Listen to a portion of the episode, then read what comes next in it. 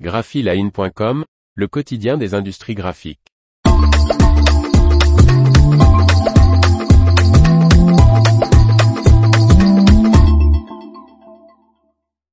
La Label 400 de Konica Minolta reçoit deux distinctions. Par Faustine Loison. Avec ses deux nouveaux prix, la Label 400 de Konica Minolta, dévoilé l'an dernier, a obtenu trois prestigieuses récompenses. Pas une mais deux distinctions internationales pour la presse phare à étiquette de Konica Minolta. Le fabricant a reçu les convoités prix Design Award 2023 et Red Dot Award Product Design 2023 pour sa machine haut de gamme Acurio Label 400. Les jurys de ces deux concours ont particulièrement apprécié la conception de la machine d'impression toner dont l'utilisation ne nécessite pas de compétences spécifiques. Ils ont également souligné la disponibilité machine et l'absence de besoin de licence spéciale et de technologie de correction automatique des couleurs.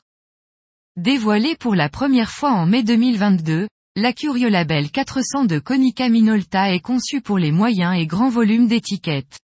Disponible en CMJN et en CMJN plus blanc, cette presse toner gère les bobines de 250 et 330 mm de lèse et sa vitesse d'impression peut atteindre les 39,9 mètres par minute.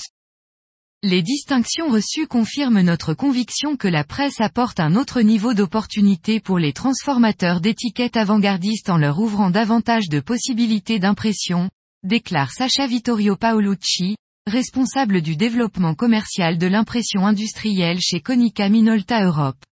En outre, ces récompenses démontrent que Label 400 est une solution intéressante pour les clients, actuels et nouveaux, qui développent déjà leur expertise en matière de production d'étiquettes et d'emballage.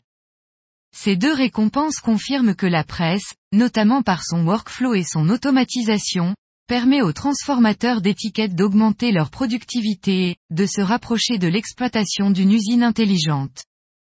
Ces distinctions succèdent au prix Good Design Award 2022 décerné par l'Institut japonais de promotion du design, fin octobre.